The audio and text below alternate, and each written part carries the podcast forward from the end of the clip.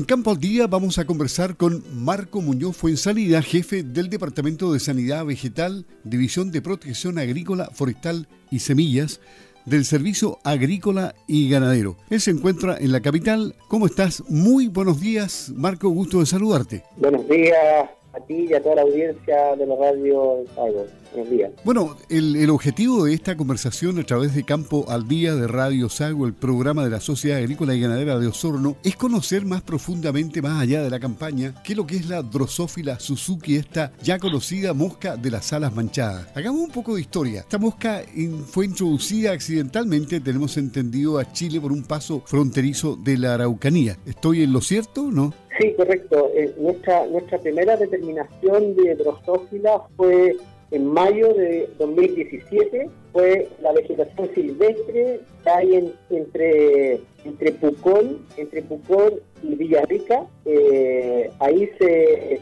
se detectó en unas trampas que nosotros como servicio hemos implementado. Hay que, hay que destacar de que está desde el 2010 que tenía implementado a nivel nacional una red de trampas para, para eh, detectar en forma bastante oportuna a esta plaga, eh, sabiendo que esta plaga ya estaba en Argentina y que obviamente en cualquier momento se podría eh, provocar la introducción al país. Y así fue que, como le estaba indicando, en mayo del 2017 fue nuestro primer reporte en la vegetación silvestre entre Villarrica y Pucón. O sea, pasó libremente y volando en, un paso cordillerano, ¿no? La hipótesis, la hipótesis es esa, que, que, la, la, la plaga tiene una capacidad de trasladarse porque por ser una, una, una, plaga muy, muy polífaga, esto quiere decir que tiene un amplio rango de hospederos, eh, ella tiene, como nosotros le llamamos, carreteras eh, vegetales que les permite ir avanzando, ir avanzando eh, geográficamente. Y nuestra hipótesis es que obviamente pasó de Argentina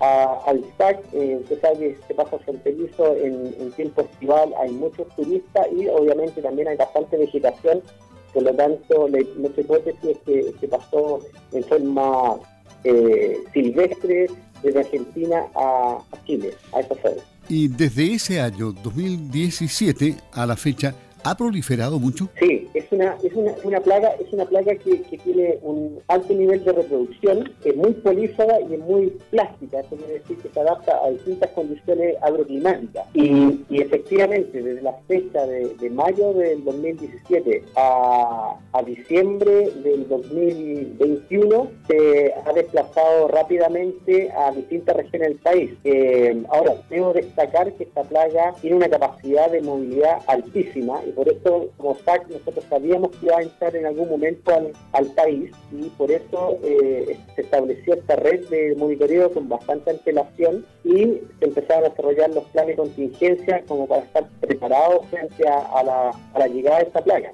En la actualidad, nosotros tenemos reportes desde la región de Atacama hasta Aysén, con distintos niveles de, distribución. Eh, le puedo indicar que en Atacama y Coquimbo tiene una distribución restringida estoy hablando a la fecha, hoy, estar en una distribución restringida. En Aysén, en Chile Chico, también tiene una distribución bastante restringida y está presente está presente desde la región de Valparaíso, región metropolitana, O'Higgins, tenemos Maule, Ñuble, Biobío, los ríos y los lagos está ampliamente distribuida. Desde Arica, Arica, Tarapacá y Antofagasta hasta la fecha no hemos tenido reporte de actual de, de drosófila en Chile la situación oficial que tiene el SAC. Eh, ¿Existe alguna cuantificación del daño causado, provocado, alguna estadística o someramente se puede decir que, ha sido un daño importante solamente? Mire, la verdad es que es bastante, por ser, por ser bastante polífera y ser una plaga emergente,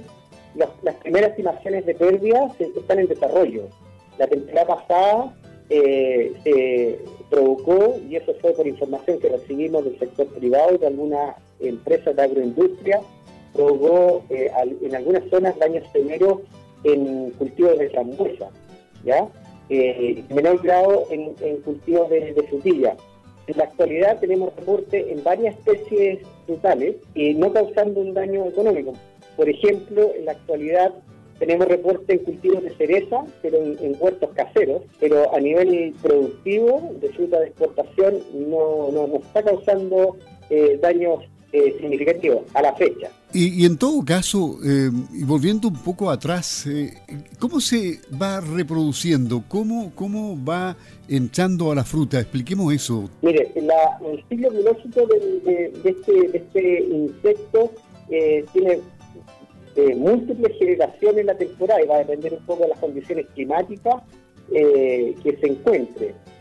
ahora, produce un alto número de, de huevos de eh, una ovipostura bastante alta y en ese sentido la hembra eh, va al fruto, va al fruto y coloca los huevos, o ovipone, como se dice, los huevos en la fruta, desde pinta hasta, hasta estados muy sobremaduros de la fruta, pero siempre la fruta debe estar en, la planta, en el árbol.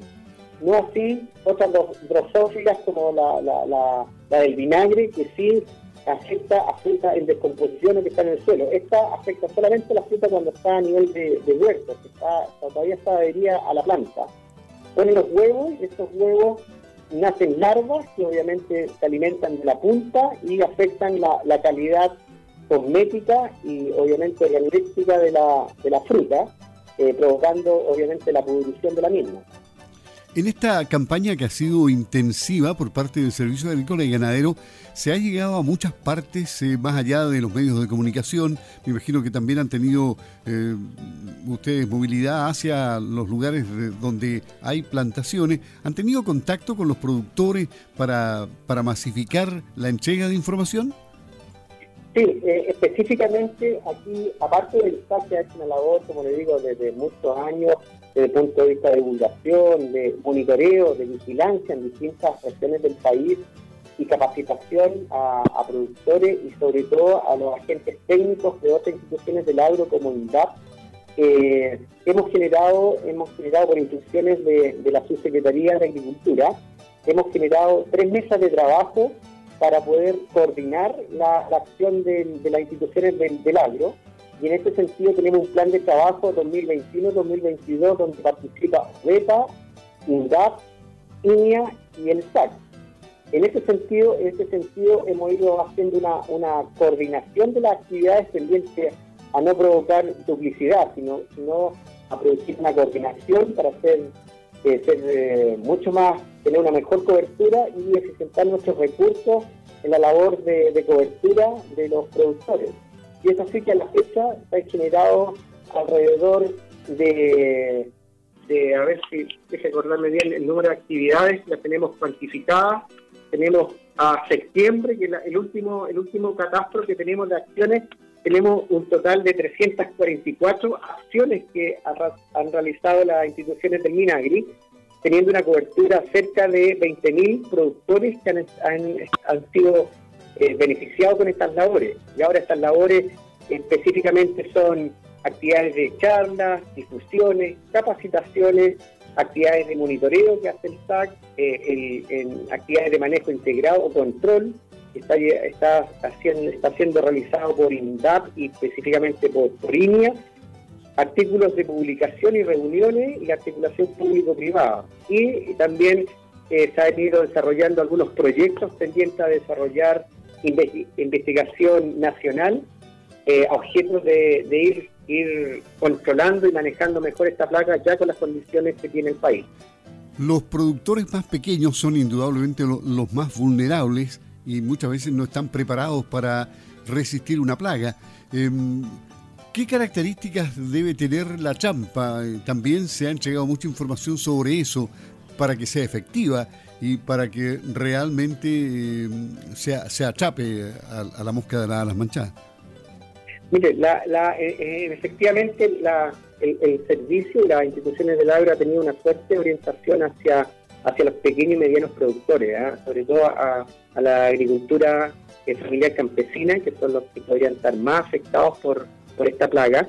Y en ese sentido se ha ido capacitando y dando dando distintas indicaciones, ya sea por video, por capacitaciones en terreno, eh, por distinta información que se ha levantado en nuestras páginas web de las distintas instituciones, a objeto de que sea el mismo productor eh, o, el productor, el pequeño productor o esta agricultura familiar campesina que pueda establecer e instalar sus propias, sus propias trampas es muy importante en esta plaga poder detectarla en forma muy oportuna. Las trampas tienen dos objetivos. Una es la detección, la detección de, esta plaga y en ese sentido es importante que los cultivos, los huertos, identificarlos primero, las, las primeras capturas muy tempranas para tomar las medidas ya de, control o medidas profilácticas tendientes a controlarlas. Y la otra, eh, ya con un, efecto ya distinto, es, colocar un alto número de trampas a objeto de, producir una, mayor captura, ir bajando eh, niveles poblacionales de, la plaga.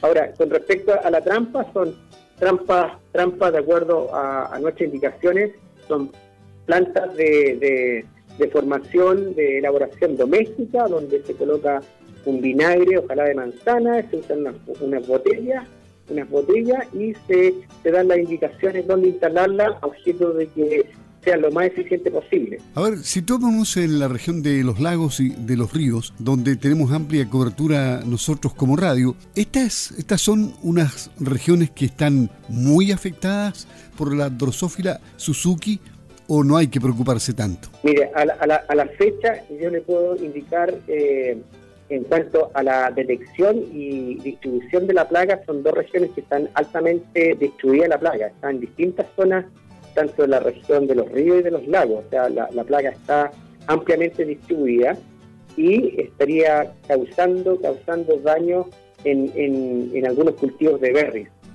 eh, principalmente en pequeños, pequeños productores o en, la agricultura familiar campesina. No, no, tenemos antecedentes de que en producciones comerciales, ya de productores de mediano a, grandes, con, la orientación de exportación, eh, hayan tenido rechazos de, por, esta, por esta plaga. Es la información que nosotros manejamos como SAC.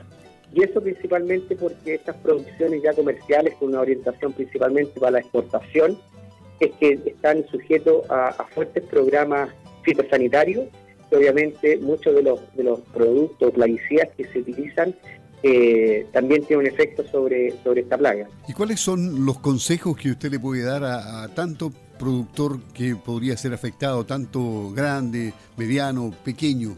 Estamos hablando con Marco Muñoz Fuensalida, jefe del Departamento de Sanidad Vegetal de la División de Protección Agrícola, Forestal y Semillas del Servicio Agrícola y Ganadero. ¿Cuáles serían esas recomendaciones, las básicas? yo, creo que yo creo que dentro de las primeras, las, principales recomendaciones, primero es conocer la plaga. Yo, yo, yo invito a, los productores a visitar las páginas del SAC o de INDAP o de las distintas instituciones del agro, donde se tienen que de interiorizar de, la plaga, qué daño hace, cómo se reproduce, eh, conocer, eh, identificar al, insecto. Hay bastantes videos, videos y fichas técnicas que permiten ir identificando y conociendo la plaga. Es importante conocer al, enemigo, como se dice a esta plaga, conocerla y en función de eso empezar a elaborar estrategias de manejo. ¿Y cuál sería la estrategia de manejo? Lo primero, una vez que uno ya se haya informado de, de la plaga es poder monitorearla,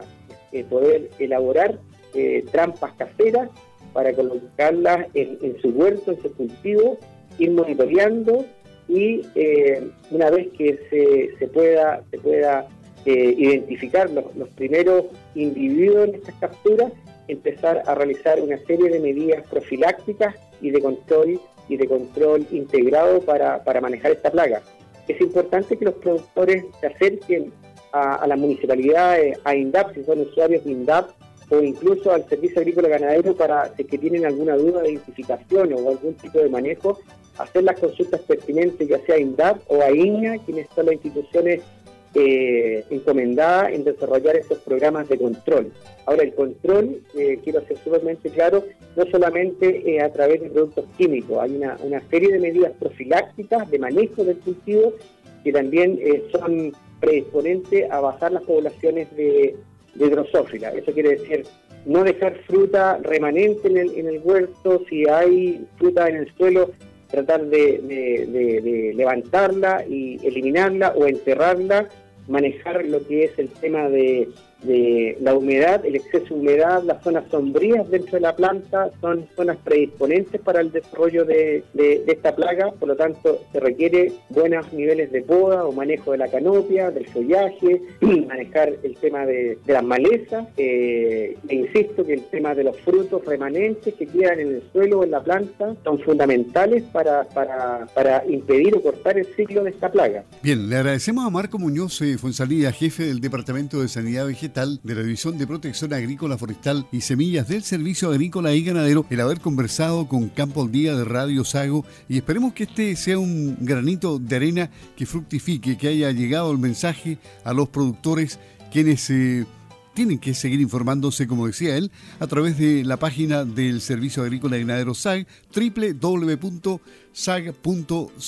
Muchas gracias, eh, Marco, muy amable por hablar con Sago. Hasta pronto. Gracias a ustedes y un saludo a todos los auditores. Hasta luego, gracias. Ok, gracias.